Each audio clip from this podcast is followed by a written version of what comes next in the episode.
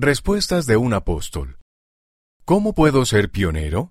Por el presidente M. Russell Ballard, presidente en funciones del Quórum de los Doce Apóstoles. Todos podemos ser pioneros.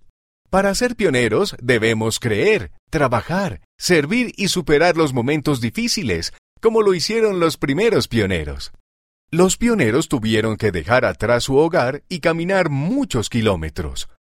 Nuestros desafíos son diferentes hoy en día, pero podemos ser pioneros si tenemos fe en Jesucristo. Ayudamos a los demás, vamos al templo y seguimos al Salvador.